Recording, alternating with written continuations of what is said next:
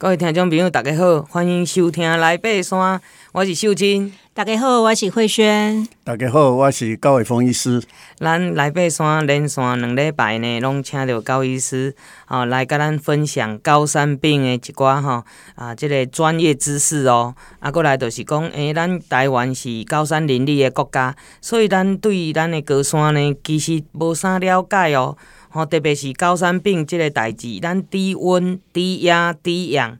吼，即三三低吼是秀珍定啊伫节目，甲各位听众朋友分享的。嗯，咱即件呢，请到高伟峰医师来吼，甲咱讲较专业的部分，因为毕竟秀珍是吼伫咧山顶爬山诶，我对医学吼无遐尔啊清楚，嗯、所有诶医学诶知识吼，大部分拢是来来自高伟峰医师。嗯，吼，所以伫咧吼，咱顶礼拜高伟峰医师甲咱讲足济足济。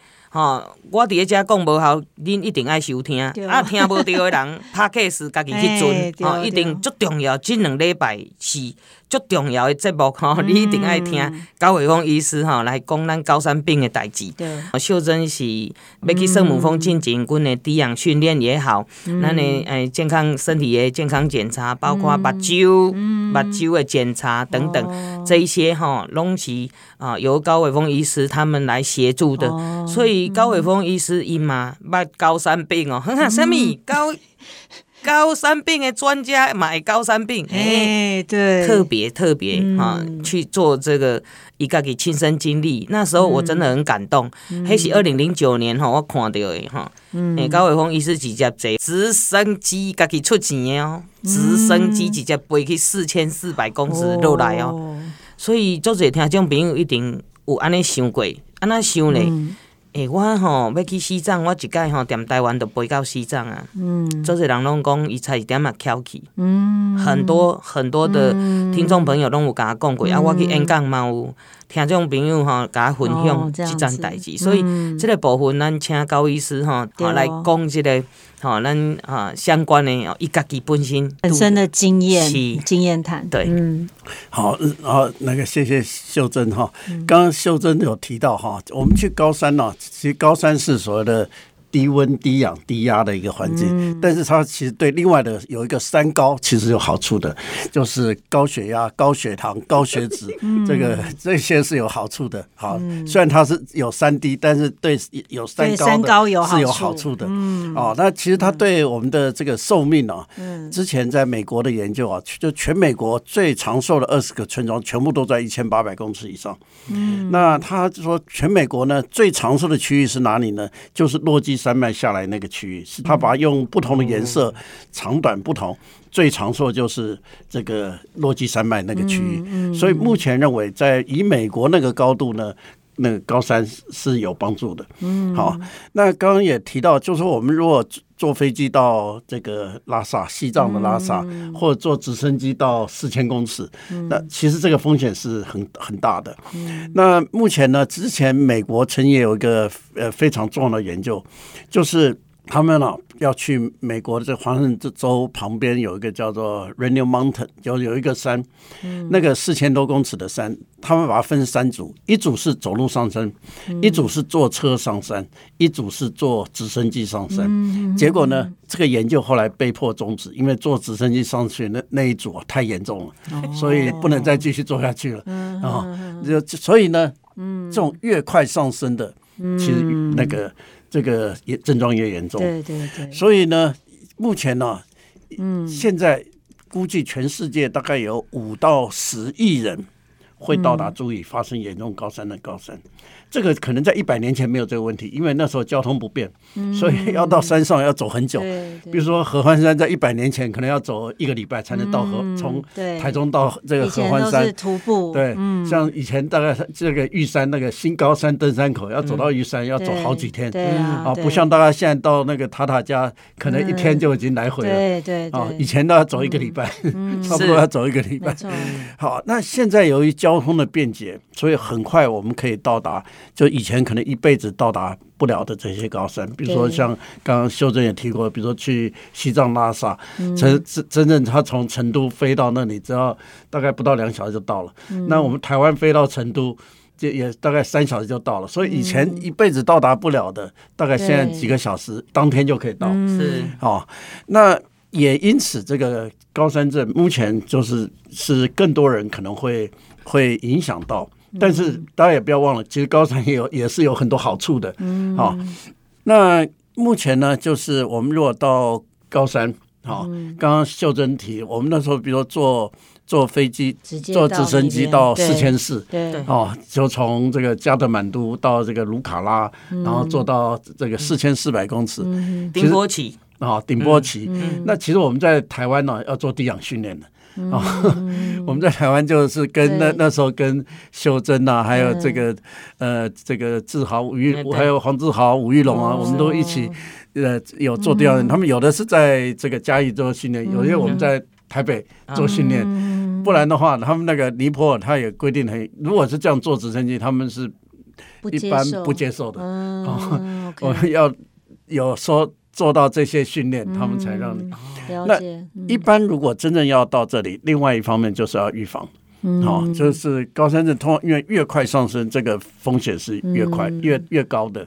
好，所以要慢慢的上升，这个才其实走路上山其实相对还是比较安全的。对对对。哦，所以真正的在台湾，就是比如爬山，其实相对是好的。嗯。那台湾也有研究，到底去合欢山的这个高山症的风险比较高，还是去？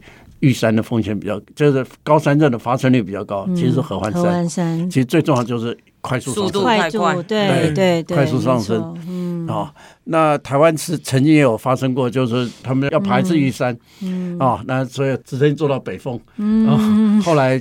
这样子呢，反而就产生很严重。这样，这是台湾以前也有这样的案例。呃，秀珍肯定也知道。所以当时高医师，你 你刚下飞机之后，对啊，的感受是什么？对，在四千四百公里身体上，刚开始还好，就是我们我们通常我们到最高点，其实氧气是最少的。嗯，但是呢，高山症通常有延迟一小段时间。当时其实当时最第一个就是非常兴奋，在之前一看到我们的好朋友都在那里啊，真的挥手，对对对，非常的兴奋。通常高山镇是有个延迟的，就是他们以爬圣母峰来讲啊，就是我们到最高点理论上氧气是最少，嗯，可是高山症呢，其实以山难来讲，百分之超过。八十几都是在下降的时候，这是代表高山症的延迟。好，其他的这些山也是一样。比如说，他他我们去那个，比如说去雪山，假如我们住在三六九山庄，好，然后再去爬雪山，第二天再住三六九山庄，哪一天比较严重？通常去爬完雪山之后再去住三六九山，这个这一天的症状是比较严重，这是一个高山症的延迟。嗯好，那台湾呢？算是一个宝岛，因为我们到三千公尺以上的高山呐、啊，嗯，呃，三千公尺上还是绿油油的。如果到、嗯、到这个欧洲啊，或者是美、嗯、美国，三千公尺以上的光秃秃，所以他们叫什么 rock Rocky Mountain rock，、哦、都是岩石。对，对 那我们台湾呢、啊？到快要到四千公都是还有树，好，这是台湾是非常非常特别。可可是高医师，我有一个问题，就是说，哎，我们常常都说爬高睡低来做高度适应啊。那像我们如果像刚刚说的，就是先爬雪山，再回到三六九山庄来睡，这样子的风险，就是后面那个，嗯，风险反而比较高的。那最近也有一些研究，就是到底是不是要那个高睡高，爬高睡低。都也有。爬高睡高，这这几个也目前都有不同的效果，还在做一些测测试就对了。啊，当然就是之前比较多的是说爬高睡低，但是现在也有一些，就是如果要训练的话，也可以爬高睡高。哦，至于这个奥运选手的训练啊，之前都都认为是要爬高睡低，但是最近也有也有人翻转这样的概念，这是也有讨论，还有很多讨论的空间，很多研究的空间。还有一件事情啊，我想呃请教高医师，就是说，哎，当我们从高海拔回来的时候，或者是说你去呃超过五千多公尺的健行，那你回到台湾之后还继续在咳嗽。嗯，好，然后呃，你可能只是觉得感冒，嗯，那其实呃是蛮严重的呃这个状况，相关的后遗症。对，曾经有朋友就是他回来继续咳嗽，他就去小诊所看，以为是感冒嘛，结果是肺积水，哦，那最后就过世了。哦，真的。嗯，所以这个部分我想请高医师要呃，就是可以帮我们解释一下。这个这个那个秀仁说，这也是蛮重要的分析，而且是蛮常见的那个状况。那之前呢，我们在带那个康德那个同学他们去合欢山，在在三星公子他们就有呼吸困难啊、胸痛啊这。那我们他们当他们回到这个清洁农场。嗯，我们帮做超音波，其实还是很多有这个肺水肿的这个表现。其实，在一千多，就是已经下降了，还是那个那个症状还没有消除。哦、就像我们呃之前有看过有几个 X 光，嗯、就是肺水肿 X 光，那个很多都是嗯。呃在高山发生的，他到平地才照的 X 光。哦，它那个 X 光还会还会在，通常要还要几天，嗯、要至少三三到五天。好，它那个才会完全消掉，慢慢消。所以刚开始下来还有这个症状，但是秀珍刚刚提到，哎，假定我们超过这个，是不是还有可能？嗯如果超过这个，有一些它是就是那个气管炎，有有一些当然可能是其他的原因，但是通常这个症状至少会维持几天。哦，因为它的 X 光还没有完全消掉，对对，等会要完全消掉，要还要到至少三到五天。因为我记得有一次我是从南极大陆回来，然后我还是咳，连续咳了一个月，所以我赶快去找高医师啊，他照了 X 光，然后高医师说没有没有问题，哦，所以可能是因为支气管有一点感冒发炎，对对对对，所以这个部分我觉得就是有很多人会忽略掉，嗯，对我觉得。这种延迟的现象，就是像您刚刚讲延迟发生，比如说像我我之前那个山奈那个朋友的例子，他其实是爬到雪山之后下下到那个翠池山屋的时候，哦，那个症状就出来了，就明显了。但是其实他在他在从三六九出发，在爬那个芝士坡的时候，其实他就开始虚弱无力的症状就出来了，然后之后才慢慢出现咳嗽啊这样子。对，所以我觉得这延迟性，还有就是。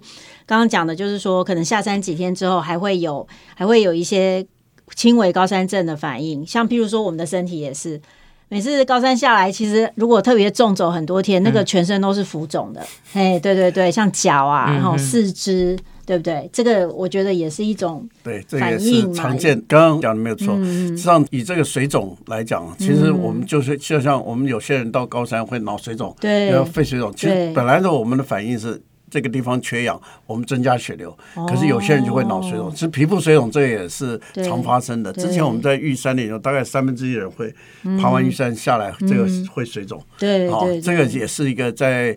临床上常见的一个表现，一个反应，对，嗯嗯哼，OK。所以除了这个下降之后有一些症状以外，我记得还有低三低三症，不是 平地症。平地症说要要要想说下下一趟是哪里吗？还是怎么样吗？这个也算吗？不是不是，因为高医师刚刚也有提到说，你从高海拔然后下来之后容易血栓，对不对？酸，其实这时候去捐血是最好的。哦，这样哦。那他们说，就是说如如果是在高地住民，比如说西藏的人，他们到平地来，他血红素很太高了，血红素太高，他就容易那个血栓，就容易血栓。那如果真的这么高下来，这捐血是那对受血者是最棒的，因为平常人他那个一袋。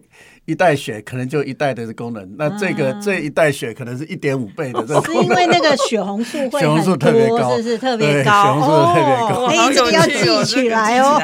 这个是受血者的福音了，对受血者是大福音。捐血，听众朋友有听到无？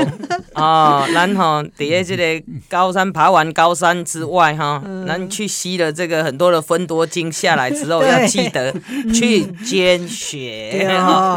哦，咱这段呢，哦都。甲听众朋友分享就到这，咱等下再继续。本节目由台湾户外第一品牌欧都娜独家赞助，与你一起体验户外精彩的每一刻。来爬山吧，户外生活的好伙伴，欧都纳。